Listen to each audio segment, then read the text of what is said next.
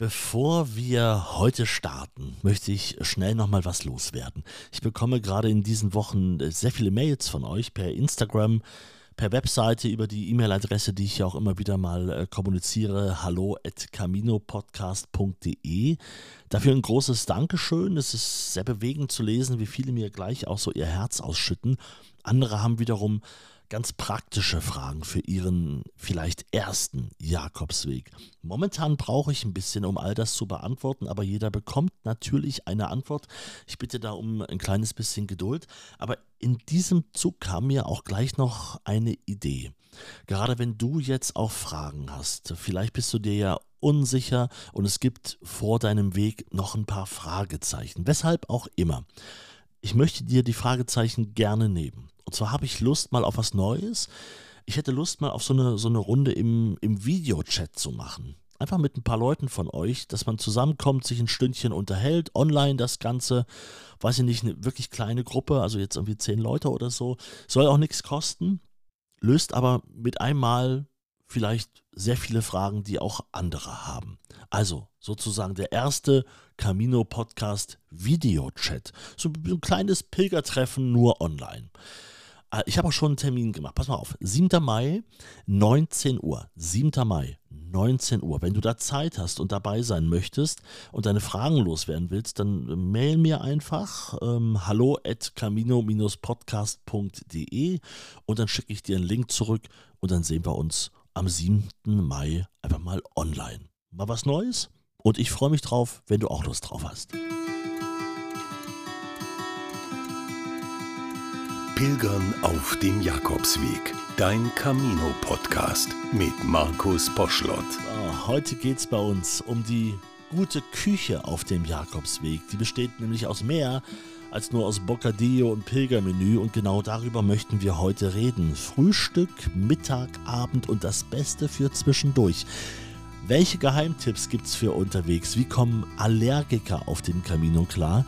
Und wie steht es eigentlich um vegetarische oder vegane Ernährung auf dem Weg? Darüber sprechen wir heute und Achtung, Spoiler, es wird verdammt lecker.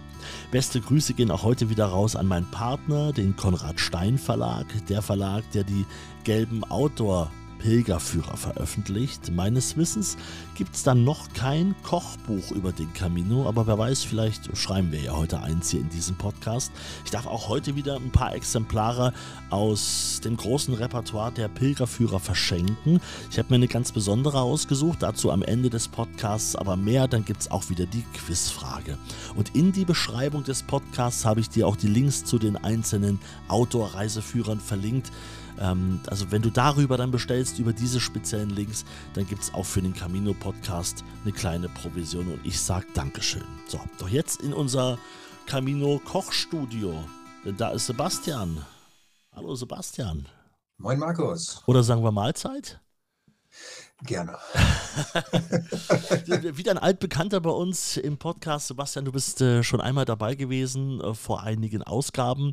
Du warst derjenige, ich weiß noch, daran werde ich mich immer erinnern, der Filmstatist gewesen ist in dem Film The Way, Dein Weg. Richtig. Mit Martin genau. Haben ja auch viele, viele danach noch geschrieben, ähm, dass sie den Film natürlich auch gesehen haben und ja, ja total spannend, dass man äh, diesen Blick auf diese Dinge mal hatte. Es ist schön, dass es ja jede Woche einfach äh, irgendwie nie gleich klingt im Camino-Podcast, dass die Geschichten sich immer wieder abwechseln. Das ist total interessant. Und auch wenn du heute das zweite Mal dabei bist, muss ich sagen, dass du hast gleich einen Vorschlag letzte Mal gemacht und gesagt, lass uns doch über ein Thema mal reden, über das Essen auf dem Jakobsweg. Ja, ich finde, das ist ein Thema, was ähm, aus ganz, ganz vielen Blickpunkten man sich auf jeden Fall mal anschauen sollte, sowohl im Vorfeld als dann auch während des Weges. Ähm, das ist einfach ein, wie ich finde, sehr, sehr interessantes und vor allem leckeres Thema. Es ist ein leckeres Thema. Es ist ein Thema, was manchmal aber auch zu Enttäuschung führt, müssen wir ja auch ganz ehrlich sein. Ja, man, man denkt jetzt, man ist irgendwo in Frankreich, Spanien, Portugal unterwegs und dann äh, hat man am Ende, also Thema Pilgermenü, das kriegt man ja sehr oft angeboten und ich kenne eine ganze Menge Leute, die dann auch irgendwann mal sagen, naja, so nach drei Wochen, jetzt können wir auch mal etwas anderes essen, weil es wiederholt sich natürlich auch viel. Aber auch darüber wollen wir heute sprechen. Ja, sehr, sehr gerne. Du bist äh, gerade auch erst zurück. Äh, du warst auf dem portugiesischen Weg unterwegs. Genau, ich bin auf dem portugiesischen Weg von Porto nach Santiago gelaufen, bin die Semana Santa unterwegs gewesen, Ach du was je. dann auch wirklich einfach nochmal eine ganz, ganz besondere Zeit gewesen ist, wirklich mit diesen Umzügen, die da dann ab nachmittags bis spät in die Nacht, äh, den letzten Umzug habe ich mir um Viertel nach elf angeguckt. Mhm. Ähm, das ist dann einfach nochmal wirklich was sehr Urspanisches, diese einzelnen Umzüge sich dann anzugucken. Die Semana Santa, für alle, die jetzt sagen, äh, was ist das nochmal? Die Woche vor Ostern, die Karwoche bei uns, ist in Spanien ja wirklich eine absolute Festwoche. Ne? Du sagst schon, die Ja. Umzüge, die Par Paraden, naja, Paraden klingt so nach, nach Fasching und nach Karneval. Äh, aber am Ende ist es so, es sind sehr lange Umzüge mit, mit ähm, Menschen, die sich allesamt auch zum großen Teil verhüllt haben, die ähm, Mhm. ne, verschiedene Kutten anhaben. Ähm, manche sehen tatsächlich so ein bisschen aus, da dachte ich mal an den Kuckucksklan, aber das hat äh, damit nun überhaupt nichts zu tun. Äh, Das man sind diese Büßergewänder aus dem Mittelalter. ganz genau, man musste sich da mal ein bisschen einlesen in das Ganze, aber es ist dann umso spannender und sie tragen dann diese Marienfiguren auf großen Sänften durch die Stadt, dazu wird gesungen und musiziert. Das ist schon Genau. sehr, sehr beeindruckend, das stimmt schon. Aber warum ich gerade gesagt habe, ach du je, als du gesagt hast, du warst in der Semana Santa unterwegs, das ist, den Sidestep können wir jetzt am Anfang mal noch machen. Ähm, das ist auch die Woche, wo du nie eine Unterkunft findest, weil einfach das ganze Land unterwegs ist, gegenseitig, die anderen Familien besucht. Also es ist nicht unbedingt so, Mhm. dass man wie bei uns Ostern gemeinsam dann miteinander verbringt, sondern in Spanien macht man das in der Woche davor. Und das sorgt dafür, dass du teilweise horrende Kosten bezahlst für Übernachtung. Es ist so ein bisschen wie wenn Leipziger Buchmesse äh, Pop Cologne, was gibt's, äh, irgendwelche Game-Messen in Cologne oder sonst wie. Also du weißt, äh, wenn irgendwelche großen Events zusammenfallen in einer Stadt, so kann man es vielleicht vergleichen. Ähm, wie hast du das gemacht? Ähm, also ich muss sagen, ich war echt schockiert. Das war für mich äh, so, dass ich nicht etwa wie ganz viele in ähm, Valencia oder in Tui übernachtet habe, sondern ich habe acht Kilometer vor Valencia nochmal auf der portugiesischen Seite übernachtet, Mhm. In einem kleinen Ort und bin dann morgens losgelaufen und kam dann wirklich voll rein in diesen riesen, riesengroßen Pulk an Turigrinos. Ich sage jetzt einmal dieses böse Wort. Ja. Ähm, muss aber auch gestehen, dass ich auch zum Teil ganz tolle Gespräche mit Turigrinos geführt habe. Mhm. Aber ist, ne, so als, ich sag mal, Pilger, als Pellegrino schaut man ja manchmal doch so ein bisschen despektierlich auf die Turigrinos, die dann halt mit ihren kleinen Tagesrucksäcken und ja, vielleicht einem halben Kilo oder einem Kilo Gepäck auf dem Rücken da entlang flanieren. Mhm. Also es waren einfach ganz, ganz viele, denn das ist halt diese eine Woche, in der in Spanien und auch in Portugal Urlaub oder ähm, Mhm. halt die Feiertage sind. Und das nutzen die Leute, um dann halt diese letzten 100 Kilometer zu laufen. Das Mhm. heißt, ich bin da erstmal in diesen Pulk rein und habe wirklich in Pontevedra Probleme gehabt, eine Unterkunft zu bekommen, bin dann Mhm. aber hinter Pontevedra auf die Variante Espiritual abgebogen. Ah, das war gut. Und das war einfach die beste Entscheidung. Also der Weg ist traumhaft schön, auch wenn er ja doch so ein bisschen umstritten ist äh, in manchen Pilgerforen, aber Ja, ich fand ja. ihn vom Weg sehr, sehr schön und es waren einfach viel, viel weniger Leute unterwegs. Mhm. Und von dem her bin ich dem so ein bisschen aus dem Weg gegangen, bin dann auch nicht in Padrón, sondern in Erbon im Kloster gewesen. Also auch da wieder so ein bisschen abseits der Hauptstrecke. Und dann Ja. ging es wirklich. Aber dieser Moment in Tui war absoluter Schock für mich. Ja.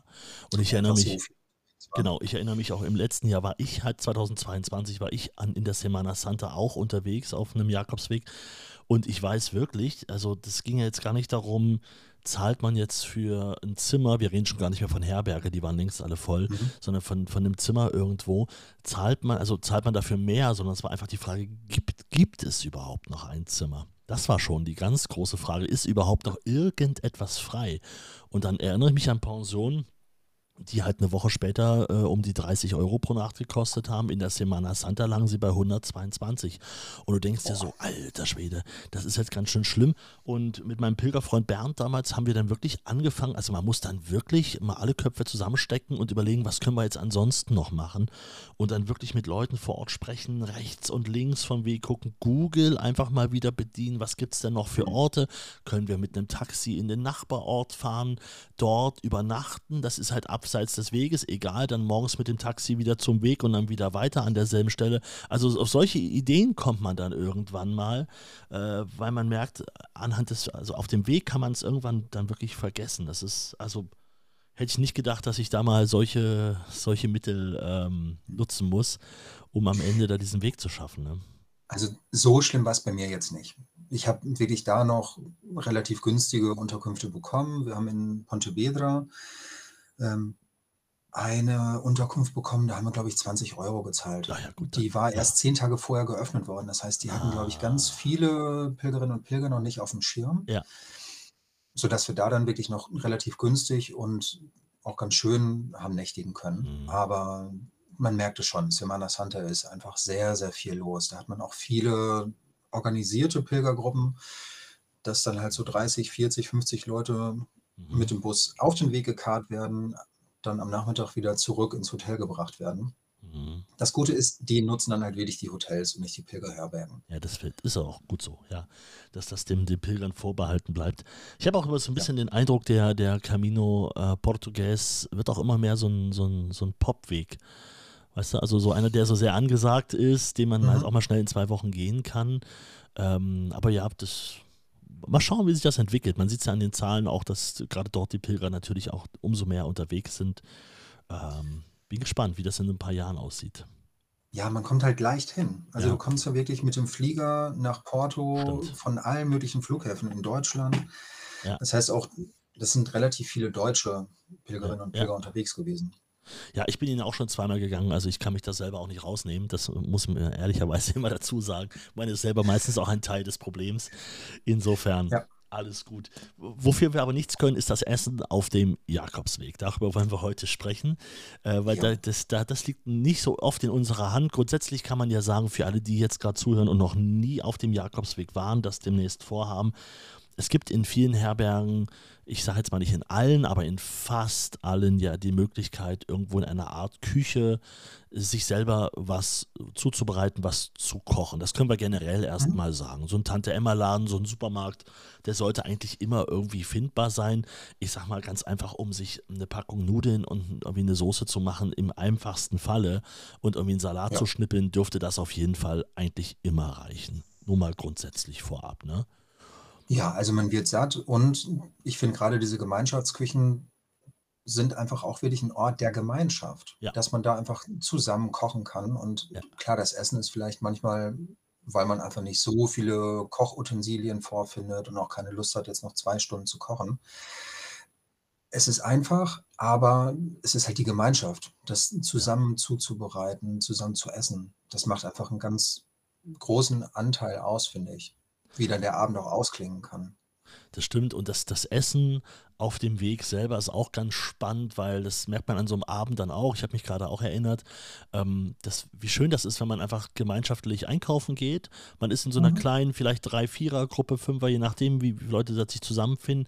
Der eine holt halt die Nudeln, der andere sagt halt, ich mache das, ich kann Salat gut machen, ich habe hier, guck mal, ich habe hier noch ein bisschen äh, Dressing von der letzten Herberge im Rucksack, was auch immer. Ja, jeder hat immer irgendwas dabei, der nächste sagt, hier ist noch Käse. Das ist wie an, an einem Tag, wenn man auch unterwegs ist und man macht irgendwo Pause und man will jetzt, hat vielleicht nicht den ganz großen Hunger und holt sich irgendwie aus irgendeinem Supermarkt einfach so ein bisschen, was man so schön snacken kann nebenbei.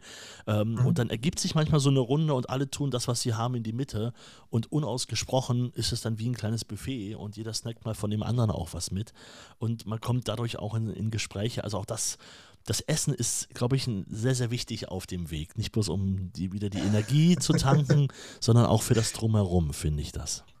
Ja, für die Gemeinschaft Ja. ist es wirklich schön und da hat man dann einfach die Möglichkeit, auch noch mal so ein bisschen in fremde Kochtöpfe reinzuschauen und reinzuschnuppern. Ja, ja, genau. Also, das schon mal Möglichkeit eins, die, die ähm, Küche in der Herberge nutzen. Auch manche machen sich morgens dann mal so, so ein Porree oder irgendwas, was jetzt mal so ein bisschen Haferschleim, was irgendwie schnell geht, ähm, um jetzt da in Ruhe erstmal ihre Frühstücksroutine zu haben. Bis um acht muss man es schaffen, dann sind die Herbergen meistens zu.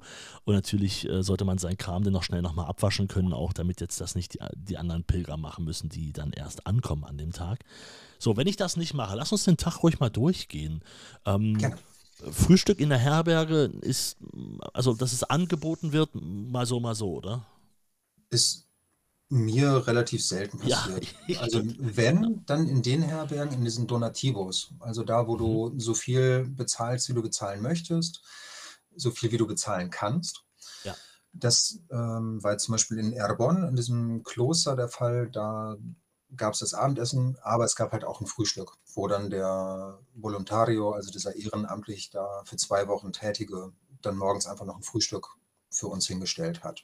Das ist meistens was zum, zum Selbstschmieren, ne? Da ist halt ein bisschen, bisschen Brot, Genau. ein bisschen äh, Marmelade, keine Ahnung. Also, also ganz, ist eine ganz einfache Form, aber das, ich war darüber immer sehr dankbar, wenn es sowas gab. Auf jeden Fall. Und du kannst dann auch einfach noch mal ein, zwei Tassen Kaffee trinken Ja. oder ein Wasser noch mal. Also du startest auf jeden Fall schon mal mit etwas äh, Frühstück im Bauch in den Tag. Und das ist wichtig. Wenn das nicht der Fall ist und du am Abend vorher in dem letzten Supermarkt äh, vielleicht nichts gekauft hast, irgendwie ein, zwei Bananen und irgendwas, je nachdem, was man halt frühstücken möchte, was kann man dann machen?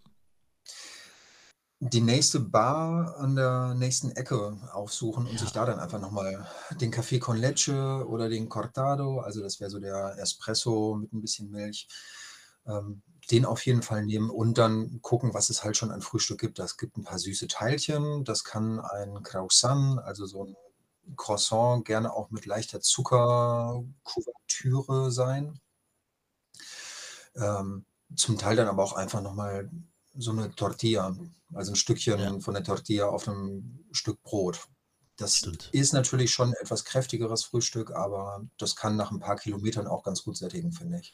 Ja, und ich denke auch morgens, also man soll ja mal, man sagt ja mal, man soll morgens gut frühstücken und man hat ja auch wirklich einiges vor sich an dem Tag. Das darf man ja nicht vergessen. Also ich glaube, ich finde Ja. also ich fand es immer wichtig, morgens eine, ein gutes Frühstück zu haben. Und manchmal gibt es auch noch einen frisch gepressten O-Saft dazu und so. Das ist auch Stimmt. interessant, dass man in Spanien sowie auch in Portugal, vor allem aber in Portugal, dafür ja auch deutlich weniger bezahlt. Also man staunt dann immer am Ende, wenn man so ein ganzes Frühstück mit so frisch gepressten O-Saft hat und am Ende zahlt man so viel, wie alleine für den frisch gepressten O-Saft man in Deutschland bezahlen würde für eine 0,1er Version, also 0,1 Liter Version. Das ist schon äh, ja, überraschend. Deswegen, man kann es sich auch tatsächlich auf dem Weg auch leisten, äh, eigentlich jeden Morgen gut oder so weit wie es halt möglich ist, zu frühstücken. Ja, ganz genau. Und diese Bar, also die, das Café, das hat ja auch einfach schon sehr, sehr früh geöffnet. Ja. Das heißt, da kann man dann auch wirklich schon ähm, morgens den Kaffee trinken und schon mal einen Happen essen. Das kann ja genauso gut auch so eine Tostada sein, also ein Stück Brot, was dann schon ein bisschen getoastet ist, gerne auch in der herzhaften Variante. Also Ja. entweder mit Marmelade, wie du eben sagtest, oder dann ein bisschen klein geschnittene Tomate, ein bisschen Olivenöl, vielleicht noch ein bisschen Knoblauch darüber. Das ist dann für die herzhafte Fraktion auch schon mal ganz lecker. Und es kostet ja wirklich nur ein paar Euro. Ja, ja, genau. Also Tostada, wenn ich das ist, jetzt hast du mir gerade wieder ein Wort an den Kopf geworfen. mir ist wieder aufgefallen, dass sie ja in Spanien tatsächlich ja alles toasten. Sie toasten ja alles, also es ist schon teilweise bis hart an die Grenze. Ähm, einfach mal so, ich hätte auch einfach so ein Brot früh genommen, also ich brauche das gar nicht immer getoastet, aber es ist ja ungefragt, die stehen ja teilweise ja schon äh, vorbereitet. Dann, aber ja, Tostada ist natürlich der, der Klassiker, den es Mhm. wirklich sehr, sehr oft gibt. Und der kostet dann auch, also um es mal zu sagen, kriegt man oft unter 2 Euro, ne? So jetzt mal, Ja. das ist Tostada, gibt es irgendwie ein, zwei Brote, ein bisschen Marmelade dazu, fertig ist der Lack. So, also, Und der Kaffee kostet Ja. um Euro. In Portugal sogar Ja. unter einem Euro. Ja, ja. Ich habe zum Teil wirklich den Kaffee con Leche für 70, 80 Cent bekommen. das ist unfassbar, ja. Das ist unglaublich günstig und in Spanien aber auch ein Euro bis ein Euro 50. Ja, also morgens auf jeden Fall. Am Tag kann das mal durchaus mal noch ein bisschen variieren, aber ich finde so beim Frühstück, da haben sie hier und da auch noch mal ein bisschen an der Preisschraube nach unten gedreht. Zumindest war das immer so Ja. mein Eindruck, ne? Ja. Gut. So, also Frühstück wäre das erstmal eine Option. Ähm, um, um erstmal überhaupt was im Magen zu haben. Der nächste Supermarkt kann natürlich auch helfen. Also dann muss man immer von Tag zu Tag gucken, was habe ich hier, was kann ich am nächsten Tag machen.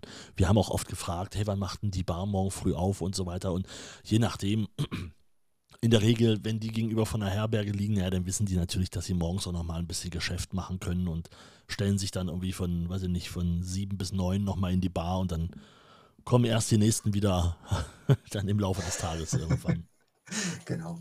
Oder es kann natürlich auch sein, je nachdem, wo die Herberge ist, wenn die jetzt dann wirklich so sehr einsam gelegen ist, dann muss man erstmal ein paar Kilometer laufen, Mhm. bis man dann im nächsten Dorf ist. Aber die Bar hat dann meistens schon geöffnet. Und es ist auch so, es gibt ja auch äh, die, die Pilger, die erstmal ein Frühstück brauchen und manche, die sehr gerne erstmal ein paar Kilometer laufen, die sagen, ich mache erstmal, ich komme erstmal an im Tag und die erste Möglichkeit, die es irgendwie irgendwo gibt, die nutze ich. Da kann man nur hoffen, dass es halt nicht zwölf Kilometer braucht. Bis Deswegen die Notfallbanane, der Notfallmüsli-Riegel sollte da immer im Rucksack sein. Auf jeden Fall. Auch wenn man die Banane. Irgendwie so eine kleine, irgendeine Kleinigkeit, entweder um wirklich den Hunger zu stillen oder Ja. auch einfach, um nochmal so ein bisschen das äh, gute Gefühl zu stärken. So ein Stückchen Schokolade zwischendrin, Hm. vor oder nach einem Anstieg, kann ja doch ganz gut tun. Ja, währenddessen. Meine Erfahrung ist ja währenddessen. Bei der Mitte, also so gefühlt, man weiß ja selber nicht, wie lange man jetzt noch lauf, zu laufen hat, aber wenn man schon so ein bisschen gekraxelt ist und dann sagen, so, jetzt mal, jetzt kurz mal Schokolade, Energie, kurz mal stehen bleiben, eine Minute, zwei und dann geht's weiter. Es ist unfassbar, was so ein Stück Schokolade wirklich ausmachen kann. Äh, das habe ich selber schon erlebt, äh, gerade nach Ostebrero hoch. Also insofern eine, eine gute, gute Sache, ein guter Tipp. Ja, also eine kleine Notfallration sollte man auf jeden Fall dabei haben. Genau, immer, immer ganz wichtig. Kann man auch gut auftanken unterwegs. Auch diese Müsli-Riegel, auch da haben es natürlich die Leute am Weg erkannt, dass man damit auch ein bisschen Geld verdienen kann. Also das kriegt man auch sehr oft angeboten. Äh, muss man jetzt nicht Ja. nachsuchen. Ne? Da So. stehen ja zum Teil dann auch schon irgendwelche mobilen ähm, Verkaufsstände an Stimmt, den das können wir auch mal richtigen noch Stellen. erzählen. Ja, genau, das können wir mal erzählen. Es gibt hier und da natürlich auch einfach Bauern, die sagen, äh, ich habe hier ganz viel Sachen übrig. Und dann ist an der Seite so ein Verkaufsstand meistens mit der Kasse des Vertrauens dran. Ne? Genau.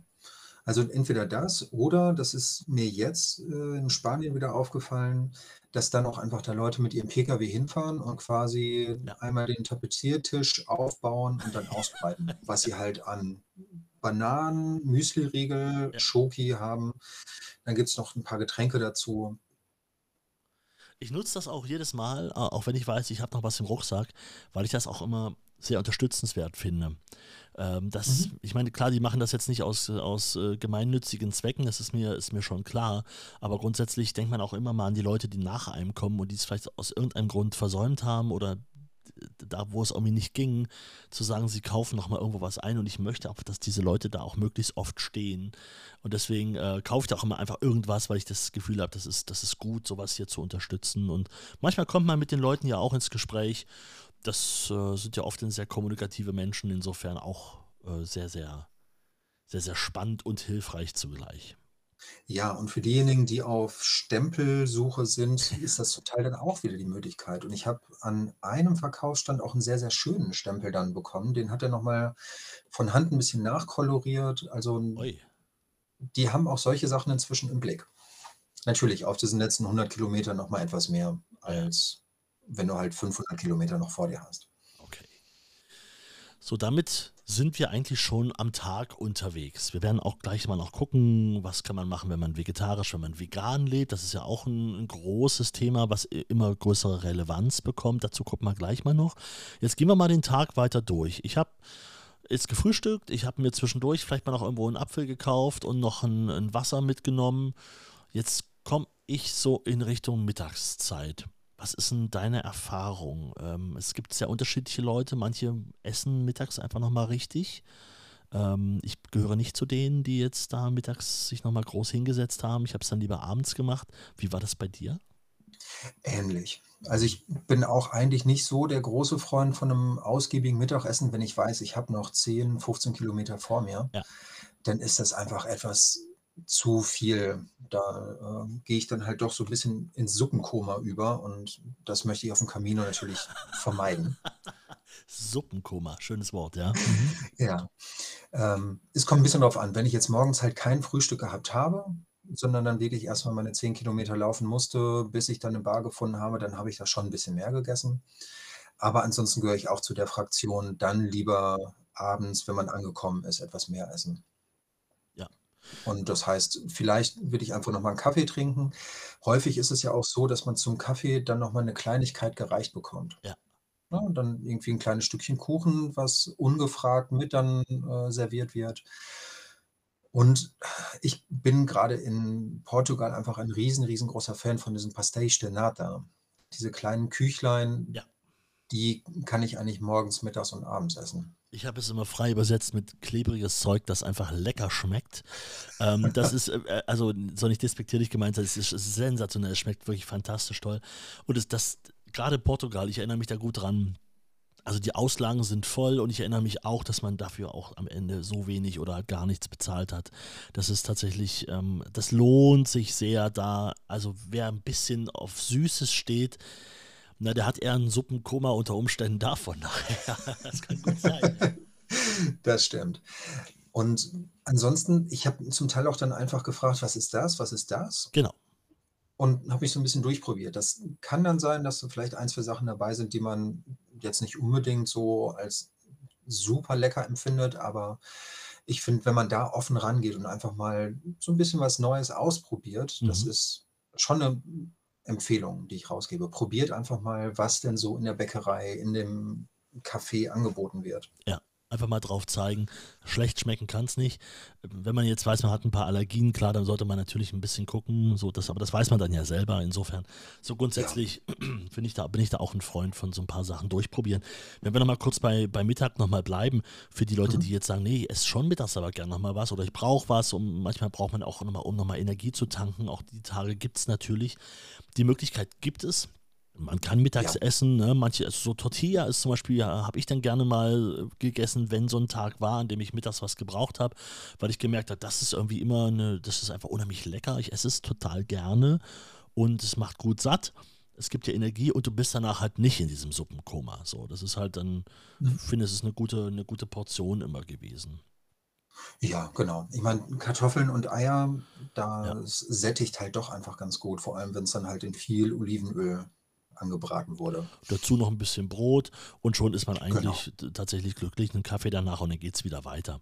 Aber ich habe auch Ja. Tage erlebt, da hat man sich tatsächlich festgesetzt beim Essen, weil das ist eine typische Situation, man ist unterwegs beim Pilgern und auf einmal kommt man an einem Lokal vorbei, es ist irgendwie um eins und dann sieht man da zwei Leute sitzen, die man kennt und dann, hey, hey Sebastian, hey Markus und dann kommt man ins Gespräch, setzt man sich zu, ja, Kleinigkeit esse ich mit, so und dann auf einmal sitzt man doch noch eine Stunde und länger und dann hat man auf einmal schon wieder doch Hunger. Also, dann merkt man es auch.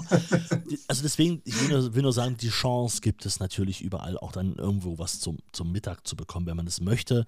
Äh, aber ich finde auch, das wird relativ, relativ wenig genutzt. Ähm, Ja, was ich jetzt ein paar Mal, äh, unterwegs gesehen habe, das mag jetzt auch einfach der Tatsache geschuldet sein, dass es dann halt schon im Vorfeld Gruppen gewesen sind, die sich Ja. zusammengetan haben oder Ja. Familien, dass die dann einfach mittags 'n Picknick gemacht haben. Ja. Die haben sich im Supermarkt noch mal 'n bisschen Obst geholt, vielleicht 'n bisschen Brot, ähm, Käse oder Wurst drauf und dann saßen die da im Schatten und haben halt ihr kleines Picknick abgehalten. Also, die Möglichkeit gibt's ja auch, dass man sich dann einfach da in 'nem Geschäft noch mal 'n bisschen was besorgt. Oder in manchen Bars bieten sie es auch an, dass du halt früh dir einfach ein Bocadillo mitnimmst, also so ein schönes belegtes, ich sag mal, Sandwich, ähm, Mhm. um es dann einfach unterwegs dann zu essen irgendwann. Ne? Das kann man natürlich auch machen. Genau. Sollte man jetzt nicht vergessen, wie mit dem Sportbeutel und dem, dem Brot über die Sommerferien irgendwann, ähm, aber wenn man, das weiß man, dass man das oben im Rucksack drin hat. Und das kann auch am Tag helfen, habe ich auch manchmal gemacht.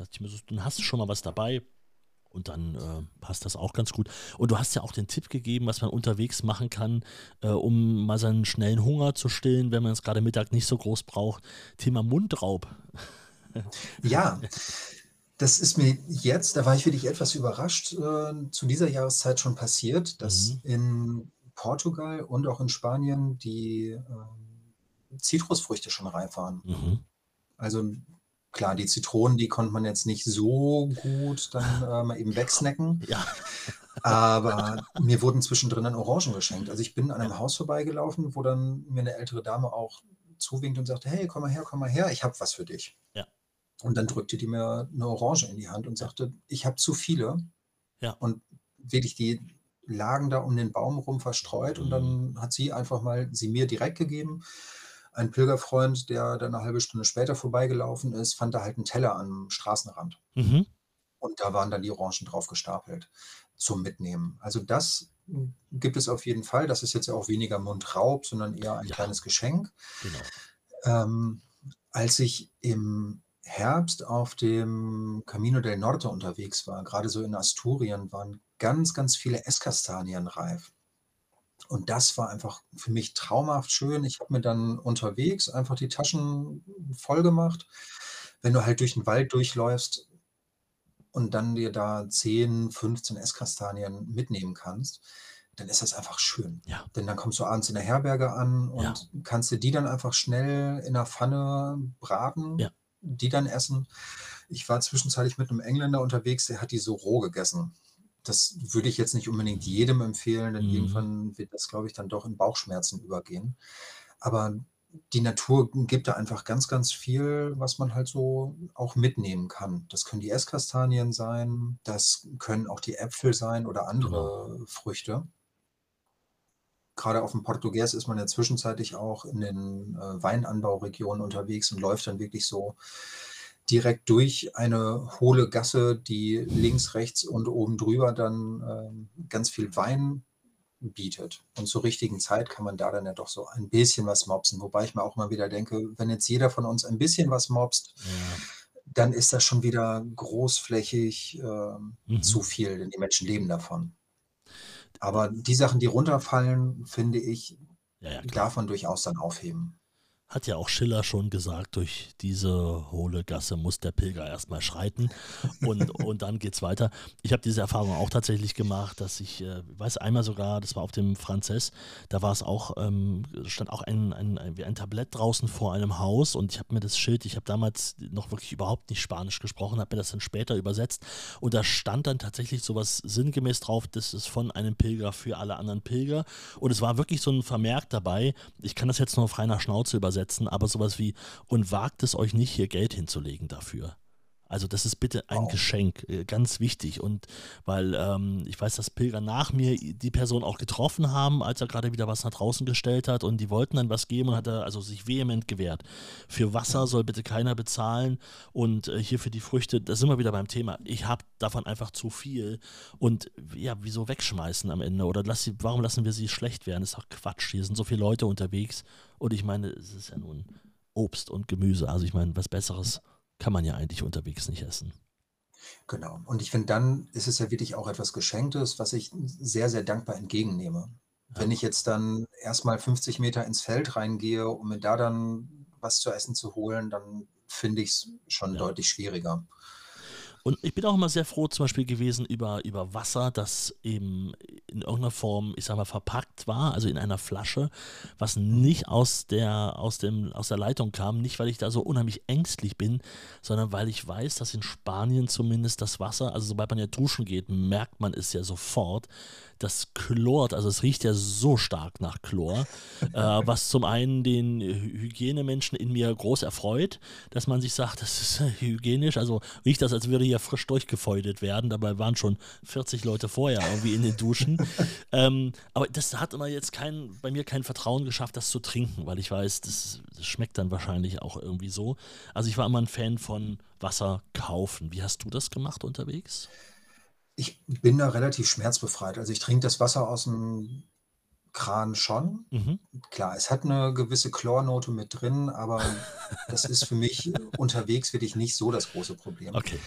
Was ich aber auch gerne gemacht habe, war, dass ich mir unterwegs also, ich habe, ähm, so 'n 3 Liter Trinkbeutel in meinem Rucksack Ah, drin. du hast so 'n Schlauch vorne dann rum. Ich habe Du machst immer so. Ganz genau. Das Mhm. sieht immer 'n bisschen komisch aus, aber ich finde es ganz angenehm, weil ich Ja. das Gewicht vom Wasser also, ich habe meistens so 1,5 bis 2 Liter Wasser in 'nem Beutel drin Mhm. und die sind halt von der Gewichtsverteilung her optimal, direkt unten am Rücken. Mhm. Das finde ich das Angenehme. dass ich da einfach jetzt nicht dann ganz außen an der Seite die Flasche hängen habe. Ja, Das heißt, ich habe morgens in der Herberge meistens das Wasser aufgefüllt und, ähm, unterwegs gibt es immer wieder auch Trinkstellen, die dann entweder im Pilgerführer auch noch mal angezeigt werden. Das finde ich ganz angenehm, dass da dann steht: „Achtung, hier kommt jetzt 'ne Trinkstelle.“ Und, äh, ich nutze auch OpenStreetMaps. Da sind dann die Wasserstellen die offiziellen Wasserstellen auch immer eingezeichnet. das ist eine Webseite, OpenStreetMaps Das, oder eine ähm, App? Wie, gibt wie? es als das ist 'ne App. Okay, Also, die greift im Prinzip auf diese OpenStreetMaps zu. Da gibt's ja. verschiedene Apps, die die Daten nutzen können und die sind kostenlos verfügbar. Da kann man selber dann auch Sachen mit reinstellen, ähm, sei es Spielplätze, wenn jetzt dann die Familien unterwegs sind aufm Camino Ah, oder okay. sei es Trinkstellen oder, oder, oder. Wie, wie, was hast du für Erfahrungen mit dem Wasser gemacht aus Trinkstellen? Ich muss gestehen, dass ich, vielleicht bin ich doch mehr ein Schisser, als ich gedacht habe, aber dass ich da tatsächlich, also offenbar immer genug Wasser hatte, dass ich mich daran nicht bedienen musste. Lass Ja. es mich mal so rum sagen. Also, das Wasser ist lecker. Ist ich würde jetzt behaupten, der Haarausfall liegt nicht an den Trinkstellen, die ich jetzt in Spanien und in Portugal hatte. Ja, das ist schon etwa, etwas länger her, das Thema, ja, okay. Ja, Nein, ähm, ich habe da keine Probleme mit gehabt und okay. von diesen Trinkstellen das Wasser ist ja wirklich dann geprüft. Da habe ich dann Ja, einfach mal Vertrauen darin, dass diese als Trinkstellen gekennzeichneten ja. Stellen dann auch wirklich immer wieder mal untersucht werden. Und, ähm, das Wasser trinke ich gerne. Ich weiß auch, im, im Autor-Reiseführer sind ja diese Trinkstellen, glaube ich, auch nochmal vermerkt. Also es gibt dann immer einen, einen Hinweis, Raimund Joos hat das ja immer wieder auch gecheckt. Äh, sind die noch Mhm. da? Gibt es die noch an den Stellen? Da gibt es, glaube ich, auch ein eigenes, eigenes Zeichen für. Findet man auch immer in den Beschreibungen eines jeden Tages. Und es kann natürlich auch wichtig sein, gerade auf Wegen, die jetzt nicht so viel Gastronomie zwischendurch anbieten. Äh, ein, ein Grund mehr, so ein, so ein Outdoor-Reiseführer, so ein kleines gelbes Buch dabei zu haben, weil dann ist es wirklich ein sehr, sehr hilfreicher und wichtiger Tipp. Gerade wenn man jetzt zum Beispiel mit Webseiten nicht so viel arbeiten möchte, sondern Genau. das eben einfach nochmal klassisch in der Hand halten möchte. Ja, Okay, und das magische Wort ist daher wirklich potable. ja, Also, das ist das Wort, wenn das irgendwo steht und da kein „No“ davor steht als Verneinung, dann weiß ich schon mal, okay, dieses Wasser ist trinkbar. Also, potable ist wirklich das Wort, was dann heißt, dieses Wasser kann getrunken werden. Und da gibt's ja verschiedene Wasserstellen, wo es dann draufsteht oder eben auch nicht draufsteht. Da gucke ich dann schon immer noch mal. ja. Sehr gut. Das heißt, für unterwegs Wasser sind wir versorgt. Wenn nicht, gibt es natürlich, wie gesagt, die, die Bars, in denen man trinken kann oder auch mal der Supermarkt. Das ist natürlich, oder ein Tante-Emma-Laden. Oft ist es einfach ein Tante-Emma-Laden, aber Getränke gibt es da eigentlich immer. Genau. So, dann kommen wir so ein bisschen durch den Tag. Wer Bock hat am Nachmittag, klar, ich bin auch so ein Fan von halb vier ist Kaffeezeit. Da habe ich dann auch meistens irgendwie noch mal ein Päuschen gemacht und irgendwo einfach den Kaffee con leche getrunken, den zweiten, dritten, je nachdem wie der Tag so ausgefallen war vorab. Ja, du lachst manchmal auch, war es schon der Ja. vierte. Ja, also ganz ehrlich, 4., 5. das ist halt Camino, aber da möchte- ich mich auch bitte nicht festlegen müssen. Das ist nun mal Camino, so soll das auch mal sein. Und an den Tagen, wo das so ist, da ist das so. Ich werde mir da keine Regeln aufsetzen. Nein, und das, was du eben schon angesprochen hattest, dann trifft man halt doch noch mal irgendwelche Mitpilger, die man jetzt seit vielleicht 1, 2 Tagen nicht gesehen hat. Genau. Und ja, dann bleibt man halt vielleicht doch nicht nur die 10 Minuten am Tresen stehen, um den Kaffee zu trinken, sondern setzt sich 'ne Dreiviertelstunde Ja. an den Tisch. So, und dann ist aber natürlich auch der Fakt, auch das ähm, kennen Pilger schon und alle, die es jetzt zum ersten Mal machen, werden das bald kennenlernen, da man ja recht früh aus den Herbergen raus muss, schon sehr zeitig. Ähm, ein Frühstück ist oft nicht so viel Mittag oder wir sagen heute ganz oft, man snackt mal was zwischendurch, also irgendwo eine Kleinigkeit. Dann ist es natürlich so, dass ich ganz ehrlich um 17 Uhr schon auch als Nicht-Rentner bereit bin für ein Abendessen. Auf jeden Fall. Aber wirklich, oder? Also 17 Uhr, dann, Ja. dann, dann scharre ich schon mit den Hufen, 18 Uhr, 19 Uhr äh, wird schon, kommt schon der, der Snickers-Moment in mir durch. Ne, du bist nicht selbst, wenn du Hunger hast. So. Und dann, was ist in Spanien ganz oft? Auf dem Weg Gott sei Dank nicht ganz so oft, aber man merkt es ja immer wieder, Küche erst ab 21 Uhr zum Beispiel, habe ich oft gelesen. Ja, ganz genau. So, jetzt macht um 10 die Herberge zu. Das passt natürlich nicht zusammen, deswegen hat man sich dann auch in den Orten, in denen Herbergen sind, haben sich die Bars da ein bisschen, ähm, bisschen angepasst und machen das oft deutlich eher.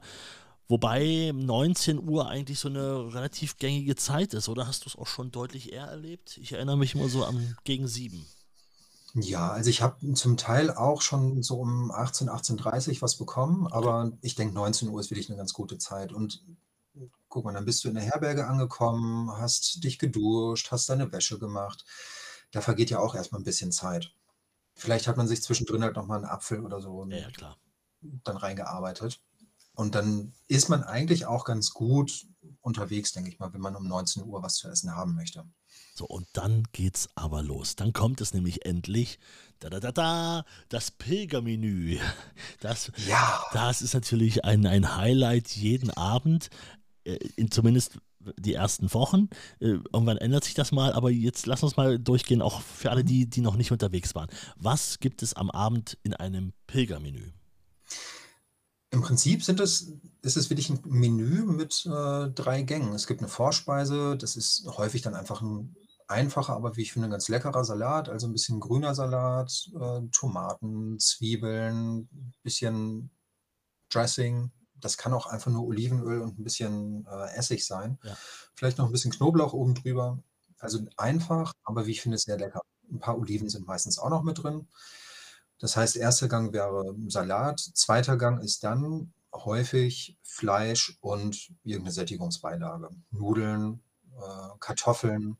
Ah, Oft Reis habe ich eher selten Ja, ja. gesehen, ja also sagen. oft Pommes, oder? Muss man schon sagen. Das ist schon der Klassiker. Pommes oder auch einfach nur gekochte Kartoffeln. Okay. Das ist mir, hm, doch auch häufiger mal untergekommen, dass die dann einfach so gekocht sind, vielleicht geviertelt oder geachtelt sind Nochmal in die und dann Fritteuse. Nein.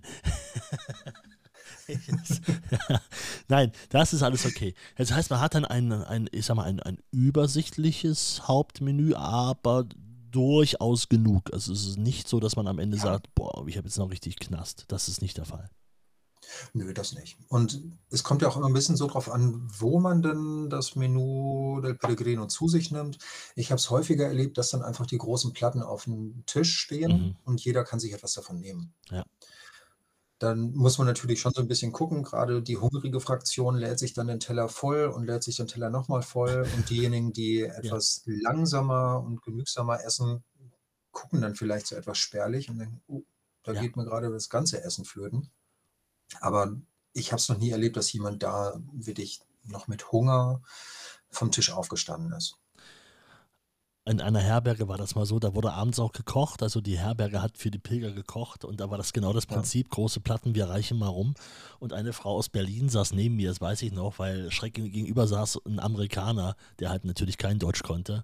Und der hat sich den Teller wirklich also ein zweites und ein drittes Mal voll gemacht. Und sie neben mir hat gesagt, nun guck dir, kick dir das mal an, was der jetzt hier macht. Das kann doch nicht sein, das ist typisch Amerika. Nimmt sich einfach, was das will. So. Und die hat sich wirklich, aber er hat halt überhaupt nichts davon gemerkt, weil er, für ihn war das halt irgendwie offenbar normal. Hier ist jetzt Essen, Ja. ich nehme mir was, ich habe jetzt Hunger. Und die Leute rechts und links waren vielleicht nicht, nicht ganz so wichtig für ihn. Er ging wahrscheinlich auch davon aus, in der Küche ist ja wahrscheinlich noch was. So, also man. Aber ich erinnere mich da noch sehr gut dran, ähm, weil ich das wirklich auch nur ein einziges Mal erlebt habe. Ansonsten guckt man so ein bisschen. Ich habe auch oft erlebt, gerade wenn in Herbergen gekocht wird, dass es oft so, so eine Suppe gibt als Vorspeise. Das fand ich auch mal ganz schön, Mhm. ne, weil das ist auch so, so wunderbar, um das, das kann man halt super aufteilen. Und wenn man davon jetzt den Teller nicht ganz so voll hat, ist es bei einer Suppe auch nicht so schlimm. Und der Rest wird ja schon ein bisschen kalkuliert. Was ich auch öfter erlebt habe tatsächlich, war, das fand ich sehr heftig, aber an manchen Tagen auch gut, als Vorspeise Macaroni oder Spaghetti. Ja, stimmt. Äh, Nicht so oft, man muss man dazu sagen, das gibt es jetzt nicht, in, in- nicht standardmäßig überall. Aber ich habe mir gedacht, wieso denn aber als Vorspeise? Ach, warum eigentlich nicht? Und teilweise kriegst du dann da einen Teller hingestellt, wo du sagst, Digga, das ist eine Vorspeise. Ich bin jetzt hier doch nicht zum, also wirklich so. Man, am Ende muss man sagen, schafft man natürlich auch das, weil man weiß natürlich, okay, das, das verbrennst du alles äh, wahrscheinlich schon wieder, äh, morgen bis, bis elf ist das wieder weg, äh, wenn überhaupt. Aber äh, ich bin überrascht gewesen, was da, also man versorgt die Pilger auf jeden Fall gut, weil es gibt ja auch noch einen dritten Gang, den wollte man jetzt nicht unterschlagen. Genau. Noch ganz kurz zum Hauptgang. Ja. Das ist halt dann häufig noch mal 'n Stück Fleisch. Genau, Also, ich habe klassisch, ne? hin und wieder auch mal Fisch erlebt, Ja. aber das wirklich eher selten, sondern häufig dann einfach meistens ist es Schweinefleisch, äh, manchmal Hühnchen. Es gibt halt 'ne Art Karte, ne, auf dem man also 'ne die steht meistens an der Tafel geschrieben oder die Kellner sagen einfach: „Heute haben wir das.“ Genau. Punkt. Aber, ähm, das Thema vegetarische, vegane Ernährung, da kommen wir ja nachher vielleicht auch noch mal Ja, drauf, ja, aber es gibt dann. So ist meine Beobachtung, doch immer mehr auch noch mal 'ne vegetarische Alternative. Ja. Das ist dann doch häufiger mal vielleicht 'n Reisgericht oder halt irgendwie, ja, Gemüse mit Ja. Kartoffeln, Gemüse mit Pommes. Genau. Die Das die ist dann vielleicht nicht ganz so variantenreich, aber es Ja. setzt sich immer mehr durch, dass es noch mal 'ne vegetarische Alternative gibt. Ähm, man kann natürlich auch unabhängig davon von dem Pilgermenü auch sagen, man möchte was von der Karte bestellen, die es ja auch Genau. gibt. Also, das Schöne ist noch beim Pilgermenü und jetzt kommen wir noch mal kurz zum zum zum 3., zum Dessertgang. Das ist dann meistens Ja. irgend irgendwas Süßes so zur Nachspeise, ne? Genau, das kann sein, dass es 'n bisschen Eis ist oder auch einfach 'n Joghurt Ja. oder 'n Stück Obst. Ich Das sind so die 3 Möglichkeiten, die Manchmal ich kriegst du einfach einfach 'n Apfel hingestellt. Ja. Ja. Hatte ich auch schon. Das Schöne an diesem Pilgermenü ist, es ist, ähm, oft verfügbar am Abend, es ist bezahlbar. Also, ich habe sehr unterschiedlich dafür bezahlt. Das liegt auch so 'n bisschen an der Zeit. Vor vielen Jahren, grade in Portugal, erinnere ich mich an Pilgermenüs, die nur 7 € gekostet haben und so opulent waren, wie ich's also danach nie wieder hatte. Ich weiß nicht, was hast du jetzt bezahlt? Du warst ja grade erst unterwegs vor 'n paar Wochen noch. Ähm, 8 bis Oh. 12 €. Ja, Das super. war so der Okay. Standardpreis. Das pendelte sich so 'n bisschen ein. Portugal war halt 'n bisschen günstiger, da Ja. habe ich zum Teil dann für 8, 9 € was bekommen. Das war nicht immer das Pilgermenü, sondern zum Teil einfach das Menú del día, also Ja. das Tagesmenü. Was am Ende, äh, ähnlich ähnlich ist. Genau. Und was wir natürlich noch vergessen haben, neben diesen 3 Gängen gibt's dann auch immer noch mal Getränk dazu. Ja, und nicht jetzt nur Wasser. Nein, häufig ist es der Wein und da kalkulieren die ja doch häufig auch dann 'ne halbe Flasche Wein pro Person. Ja. Ist so meine Beobachtung. Und entweder habe ich dann die halbe Flasche Wein vor mir stehen oder ich bekomme ein wirklich sehr, sehr gut gefülltes Weinglas vor mich Mhm. gestellt, was dann gegebenenfalls noch mal nachgefüllt wird. Ja. Also, da geizt keiner, das muss man wirklich Nein. sagen. Ähm, das ist also, auch wenn sie jetzt an dem Abend nicht reich werden mit den Pilgern, also nicht bei 7, 8, 9 € pro Person, ähm, also das würde bei uns die Rechnung würde ja bei uns überhaupt nicht aufgehen, glaube ich, grade weil ja auch einige dann dort sind. Aber, ähm, ist auch so 'n bisschen noch das glaube ich, auch 'n bisschen das Ideelle, dass natürlich die Pilger, die die brauchen wirklich am Abend ja Energie und das da also, da habe ich auch nie erlebt, dass man da irgendwie geizt oder wenn man irgendwie fragt: „Ist davon noch was da? Habt ihr noch was?“ Dass dann am Ende da auf der Rechnung da irgendwelche Diskussionen gab, das habe habe ich zumindest ich persönlich nie erlebt. Ne, das ist mir auch noch nie passiert. Also, Da insofern wird dann wirklich geguckt und dann wird auch noch mal was nachge nachgeliefert quasi. Ja, ja. Und grade mit Wein, ei, ei, ei, ei, ei. Also, ich, äh, ja also, ich 'n halber Liter Wein für also, es ist schon hast du also, da hast du 'n guten Schlaf danach, sagen wir mal so. Ja, die du musst ja auch einfach schneller einschlafen als die Schnarcher. Die Schnarcher, ja. Ja, und meistens tun's die Schnarcher natürlich am schnellsten. Ja.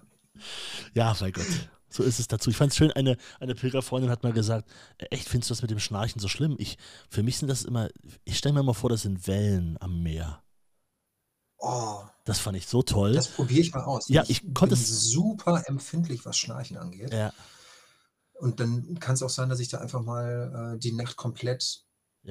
Ohne Schlaf verbringe, Ja. weil ich einfach echt nicht in die Ruhe komme. Bin auch schon auf Couchen gezogen in die Lobby und so. Also, teilweise lagen da auch schon Leute, wo du sagst: „Okay, gut.“ Die Couch-Ecke hatten schon andere auch in äh, im Kopf gehabt.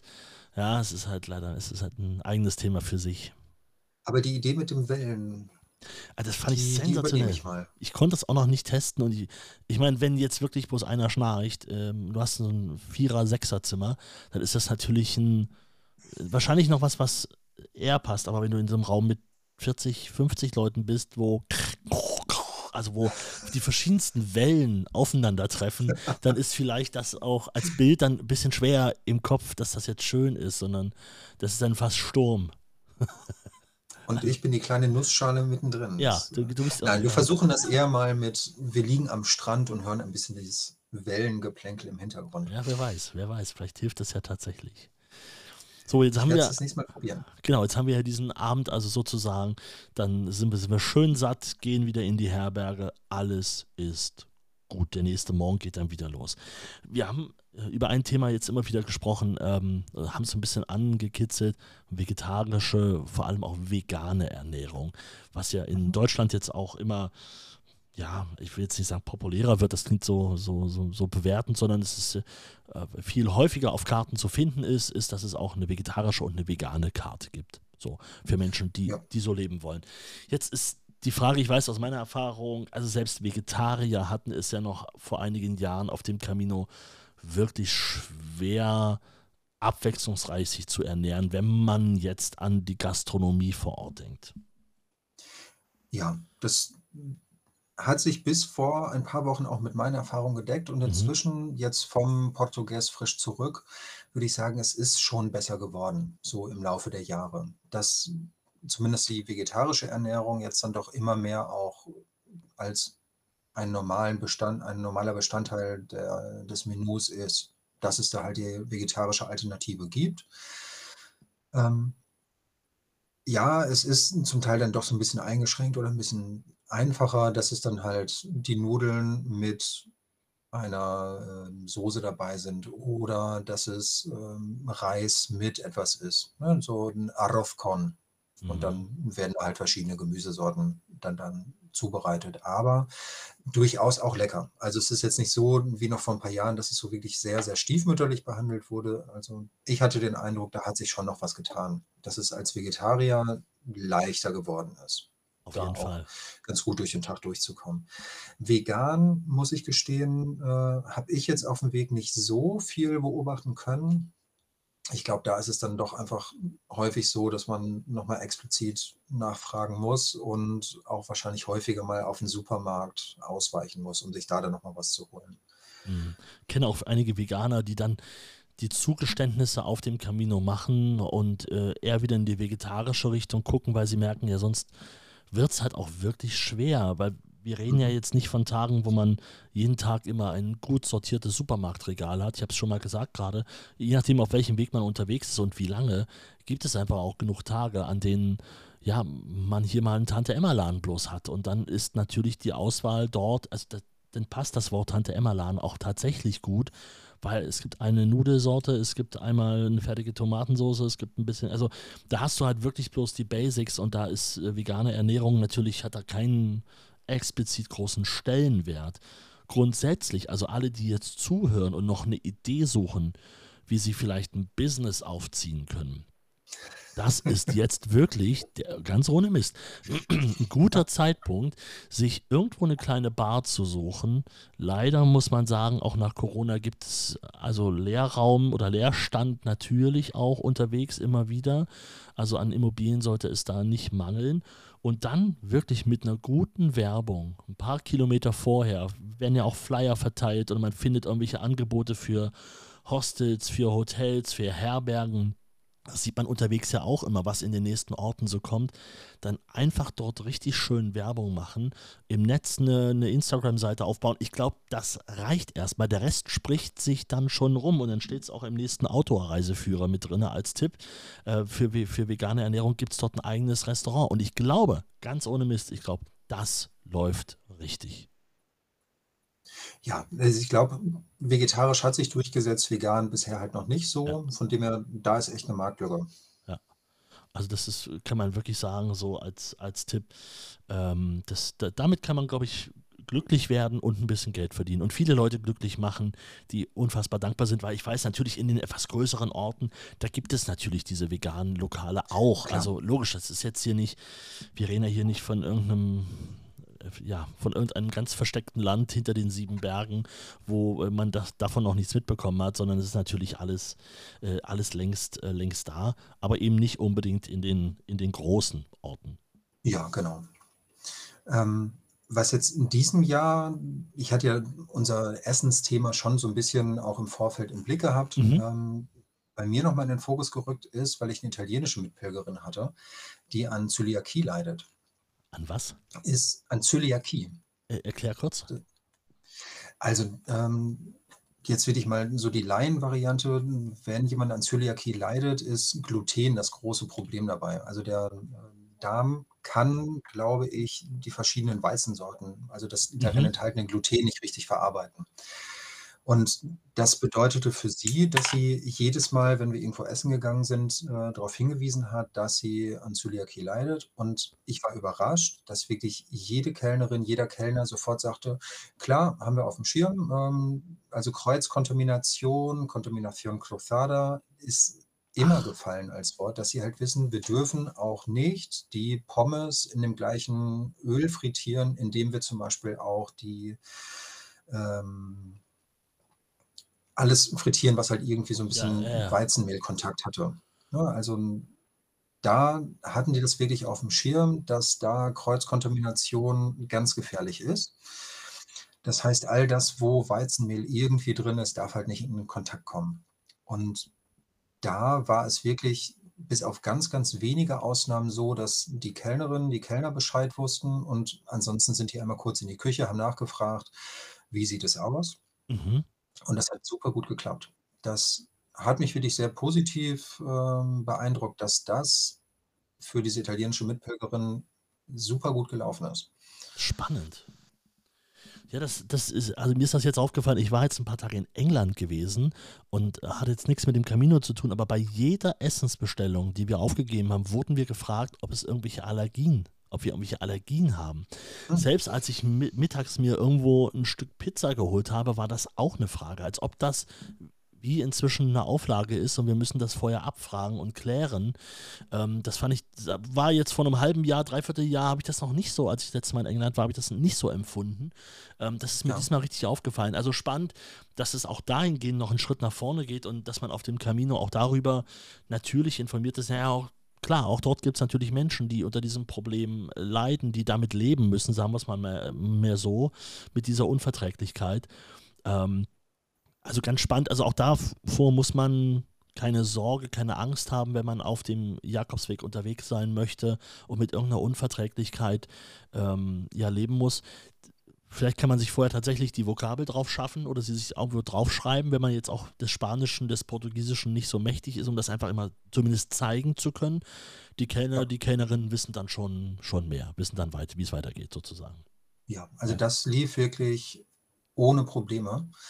Und sie ist letztes Jahr auf dem Camino Frances unterwegs gewesen, die Mhm. Italienerin, und die sagte, auch da sei es wirklich gar kein Problem gewesen. Super. Also, sowohl Camino Portugues als auch Camino Frances sind für Menschen mit Zöliakie, so die Aussage dieser italienischen Pilgerin, wirklich gar kein Problem. Und Gut ich finde, das ist schon mal beruhigend, da Ja, halt zu wissen, absolut. okay, die wissen da Bescheid und sie haben's im Blick. Mhm. Wir reden heute über Essen. Welches Essen hast du denn auf dem Weg vermisst? Denn es ist ja kein Geheimnis, das Pilgermenü gi gibt's jeden Abend und es ist jetzt nicht so sonderlich variantenreich. Also, es ist schon oft immer das das Gleiche, deswegen kocht man ja auch gerne mal in 'ner Runde, weil man irgendwann mal Lust hat auf was anderes. Was hast du denn vermisst unterwegs? Gar nichts. Gar nichts? Muss ich ganz ehrlich sein. Also, ich bin jetzt ja auch wirklich nicht so lange unterwegs gewesen. Ich glaube, wenn ich jetzt 5, 6 Wochen unterwegs gewesen wäre, dann hätte zum Beispiel irgendwie so 'n gutes deutsches Schwarzbrot mir irgendwann gefehlt. Ja, Brot, Denn okay. klar, die Brote, äh, auf der Halbinsel sind natürlich schon häufig wirklich so diese relativ einfachen Weizenbrote. Ja, und getoastet, immer getoastet. Ja. Früh, mittags, abends. Du kriegst die im Handel vielleicht doch ohne, dass sie getoastet sind, aber sobald sie aus dem Laden sind, werden sie direkt geto instant getoastet, ja. Ja. Ähm, also, da habe ich jetzt nichts vermisst. Ja. Aber ich, ähm, habe einfach, um mir so 'n bisschen das Essen aufzupeppen, noch etwas mitgenommen. Das, äh, habe ich mir vor Jahren mal von 'ner Pilgerin abgeschaut, die sagte: „Ah, ich habe immer so 'n bisschen meine Gewürze dabei.“ Ach was. Und, ähm, ich halte es mal kurz in die Kamera. Dieses Ding wird inzwischen im Handel gar nicht mehr zu erhalten sein. Sieht aus wie eine Filmrolle von früher. Ja, ich wollte gerade sagen, tatsächlich. Ist wirklich eine ja. Filmdose. Da hat man früher die Filme ein, reingetan, ja. Ja. Ähm, ja, alte Filmdose und da habe ich Merken drin. Das ist so ein, ähm, eine Gewürzmischung aus Chile von den Mapuche. Aha. Und das habe ich dabei, um dann einfach mal mir so ein bisschen mein Essen unterwegs auch zu peppen so ein bisschen was drüber gestreut über die Tomate, wenn ich die mal essen möchte. Also das ähm, ja, wiegt nicht viel. Das waren jetzt, glaube ich, 30 Gramm inklusive ja, ja. der Dose. Und ich habe gedacht, das nehme ich einfach mal mit und das fand ich unterwegs ganz lecker und in Erbon, ähm, wo der Volontario zwar gekocht hat, aber dann irgendwann sagte, Sebas, komm mal kurz mit, du musst mal eben abschmecken. Ja. Ähm, wurde es dann auch nochmal genutzt, denn er hatte keinen Pfeffer, er hatte kein Pimiento, er hatte gar nichts mehr da, um den ähm, Eintopf, das war so ein einfacher vegetarischer Linseneintopf, den nochmal so ein bisschen ähm, ja, Pep zu geben. Ich sagte, warte mal, ich habe da was. Bin also schnell zu meinem Rucksack, habe dann Merken geholt und mit mir war noch ein englischer Jugendlicher in der Küche. Und er sagte, was ist das denn? Ja, es ist Merken. Und da schaut er mich an und sagt, nein. Doch, das ist Merken. Er sagte, ja, ich habe ein paar Jahre in Chile gelebt. Ach was. Und das war dann so unser kleiner Moment, wo wir sagten, oh, super schön. Wir machen gerade das Essen noch einen Tacken leckerer. Für ihn war es nochmal Rückkehr in die alte chilenische Heimat. Toll. Was ich in dem Moment auch gar nicht wusste, dass er vorher schon mal in Chile gelebt hatte. Also es war einfach ein schöner Gemeinschaftsmoment und wir konnten das Essen noch mal etwas aufpeppen. Ähm, ich habe unterwegs dann morgens mal mit einem Brasilianer gefrühstückt, der dann sagte, hier, trink mal. Der hatte eine Mischung und sagte, es ist ungefähr so ein Drittel gemahlener Ingwer, ähm, Kurkuma mhm. und Kakaopulver mit ein bisschen Pfeffer noch gemischt. Also so ein Drittel Ingwer, Wow. ein Drittel Kurkuma, ein Drittel Kakao. Ja. Aber dieses äh, holländische, niederländische Kakaopulver, also wirklich der pure Kakao, das gemischt. Und es war super, super lecker, das dann einfach mit heißem Wasser aufgegossen, äh, morgens zu trinken. Also es gibt schon so ein paar äh, Sachen, die die einzelnen Pilgerinnen und Pilger mit dabei haben aus der Heimat. Kann mir auch halt vorstellen, aus, genau. dass natürlich auch Ingwer und Kurkuma, also das gibt ja nochmal richtig Power für den Tag. Das ist ja pures Vitamin C dann auch. Also auch gut, um sich zu schützen bei regnerischen Tagen vor irgendwelchen Erkältungskrankheiten. Auch die gibt es natürlich unterwegs. Guter ja. Tipp. Und es wiegt ja nicht viel. Also wir reden ja. ja. von 30 bis 50 Gramm. Aber wenn wir das dann einfach mal an einem regnerischen Morgen mhm heiß getrunken, vielleicht nochmal so ein bisschen mehr Energie und gute Laune gibt, finde ich, sind das wirklich wenige Zusatzgramme, die man da mit, mit sich rumschleppt. Das ist wirklich so ein kleiner Tipp, dass man vielleicht so etwas mitnimmt, wenn man da selber nochmal etwas das Ganze aufpeppen möchte. Sehr, sehr spannend. Ähm, und wer jetzt auch noch einen Tipp hat und sagt, hier, ich äh, habe da auch noch eine Idee, also gerne mal eine Mail an mich schreiben. Wir können da gerne auch nochmal eine andere, noch eine weitere ergänzende Ausgabe zu machen zu dem Thema äh, Kochen und Essen auf dem Jakobsweg. Einfach eine Mail schreiben an hallo at camino-podcast.de. Ich habe auch noch einen Tipp. Was ich nämlich irgendwann mal gerade auf den langen Wegen vermisst habe, wenn ich so wirklich jetzt sechs, sieben Wochen unterwegs war. Mhm und das ist auch noch meine Business-Idee, wenn ich mal irgendwann in Rente gehe und hier nicht mehr Podcast und nicht mehr Radio mache, dann gibt es eine Gulaschkanone auf dem Jakobsweg. mit drei Bottichen drin.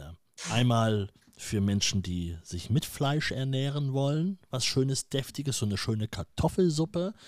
Dann einmal natürlich die vegetarische und die vegane dass man da wirklich sagt, dass es auch alle was haben und dann stelle ich das Ding irgendwo hin an einem Punkt, wo ich weiß, hier ist heute Mittag ein bisschen Essig.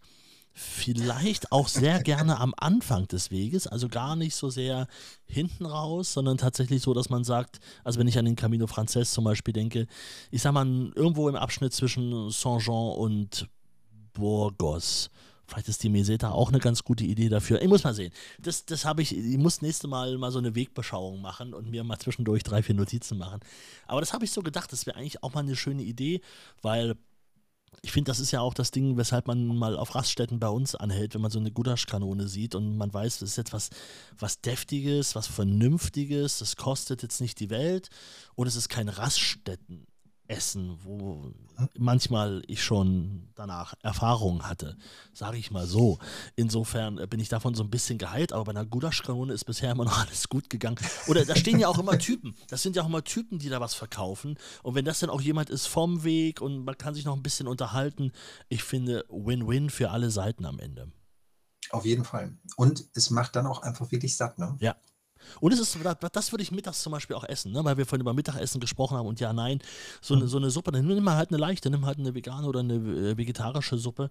Ähm, aber das Schöne ist ja bei dieser Gulaschkanone, dass da auch wirklich mal ein bisschen was drin ist, dass du wirklich also Power kriegst. Das ist noch eine Idee, die ich mal zwischendurch hatte, bei der ich so gedacht habe, das, also wenn jetzt hier einer stehen würde, äh, ich glaube, hier wäre eine lange Schlange. Ja, einen Punkt dürfen wir natürlich nicht vergessen. Ich halte es jetzt mal in die Kamera. Ja, bitte. Oh, der, der, wichtigste Kuchen auf dem ganzen Weg, vor allem dann zum Finale. Genau, die ja. Tarta de Santiago. Tarta Santiago. Beschreib mal, wie sieht die aus? Du hast sie ja gerade schon, hast, du hast sie jetzt original ja. mitgebracht aus Santiago? Die habe ich jetzt original mitgebracht. Ich äh, backe die aber auch gerne zu Hause. Ich okay. habe inzwischen ein sehr, sehr leckeres Rezept gefunden. Und ähm, habe mir auch vor sieben Jahren ähm, dieses Metallkreuz gekauft, was dann oben drauf kommt. Denn ja. ähm, das ist ein Mandelkuchen, auch deswegen wieder für äh, Menschen mit Zöliakie. Mhm. Ohne Probleme zu essen, denn die wirkliche Tarta de Santiago hat nur Zucker, Eier, Mandeln und oben drüber dann ein bisschen Puderzucker. Ach ja, noch ein bisschen Zitronenabrieb. Es ist aber ein, ein, ein, ein trockener, trockener, ein trockener Kuchen. Kuchen, so muss man sagen. Genau. Und ähm, mit Puderzucker überstreut und in der Mitte ist dann frei vom Puderzucker das äh, Jakobskreuz zu sehen. Mhm. Ich finde es wirklich ein sehr, sehr leckerer Kuchen. Und für mich ist es so, dass ich ihn auch wirklich erst in Santiago esse. Er ja. wird zwar zum Teil schon auf den letzten Kilometern so als Nachspeise beim Menü angeboten, aber da sage ich mir bisher immer, nee, ich warte, bis ich in Santiago bin, dann habe ich es mir verdient, dann darf ich den Kuchen essen. Ja, ist nochmal so eine zusätzliche kleine Auszeichnung für einen selber. Das ist ja genau. auch, auch, auch, gut so. Stimmt, ganz wichtig ja. auf diesem Weg natürlich Tarte Santiago. Kriegt man dann auch wirklich überall, ne? Das ist dann, ja, ja. in Santiago auf jeden Fall. Genau. Und wie gesagt, ich finde es sehr, sehr lecker, auch sättigend. Also man muss gar nicht so ein riesengroßes Stück davon essen. Mhm. Und wenn man dann nach Santiago reinkommt, gerade vom Camino Portugues, läuft man durch diese Gassen, wo auch die verschiedenen Händler dann stehen und die Tartas anbieten. Ja. Und ähm, da darf man dann auch schon mal ein bisschen was probieren. Sollte Das man, heißt, die genau. stehen da, ja, Ja, auf jeden Fall. ja, Die genau. stehen dann da draußen und sagen, hier und noch ein Capriccio, das ist so die Alternative zur Tarta de Santiago. Die Capriccios de Santiago heißen die, glaube ich. Das sind dann auch so leckere Mandelplätzchen, ähm, glaube ich. Ja. Also man kann es sich da auch richtig gut gehen lassen. Das sollte man ja auch, wenn man in Santiago dann angekommen ist, dann sollte man das auf jeden Fall genießen.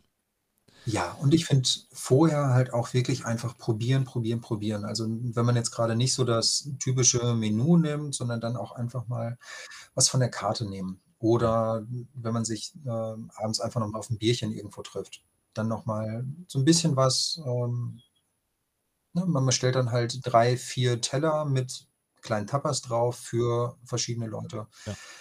und kann sich dann einfach so ein bisschen durchprobieren. Also das ist wirklich meine Empfehlung. Probieren, probieren, probieren. Mein oft äh, zitierter Pilgerfreund Bernd hat auch im letzten Jahr ganz oft nach Empfehlungen gefragt. Was würden Sie empfehlen? Ähm, den Kellnerinnen, den Kellner auch übrigens, äh, wo kann man morgens hier noch gut frühstücken? Was würden Sie empfehlen? Wo gehen Sie mal frühstücken? Wo gehen Sie gerne Abendessen? Ähm, das war total spannend, weil ich das, ähm, er hat das ganz oft gemacht und natürlich kamen wir dann dadurch, der hat auch Polizisten angesprochen unterwegs. Ne? Also auch, also es ging jetzt nicht bloß darum, dass man Leute aus der Gastro fragt, sondern Leute, die einem irgendwie an dem Tag begegnen, man hat irgendwie mit denen zu tun. Also er hat jetzt keine Polizeiautos angehalten, um zu fragen, wo, wo, man, wo, man, man morgen schön frühstücken gehen kann. Aber äh, es gab ja immer wieder mal so Situationen und dann war das schon ganz spannend. Und das ist reden, reden, reden, fragen, sich austauschen und probieren. Bin da komplett bei dir. Ja, und man hat da ja wirklich einfach die Möglichkeit, vor Ja. Ort die Leckereien zu essen. Ja, und der Vorteil Also- an Tapas ist, es ist, halt- du hast halt nicht gleich ein Eisbein bestellt, sondern du hast halt einfach eine Tapas. Also ich meine, das ist halt dann, auch wenn man merkt, das ist jetzt, trifft jetzt nicht ganz meinen Geschmack, ist das nicht so wild, weil du hast ja nicht gleich äh, ja, ein großes Gericht vor, vor dir, sondern dann nimmst du halt eine andere Tapas als nächste. So, das ist ja das Schöne daran. Ganz genau.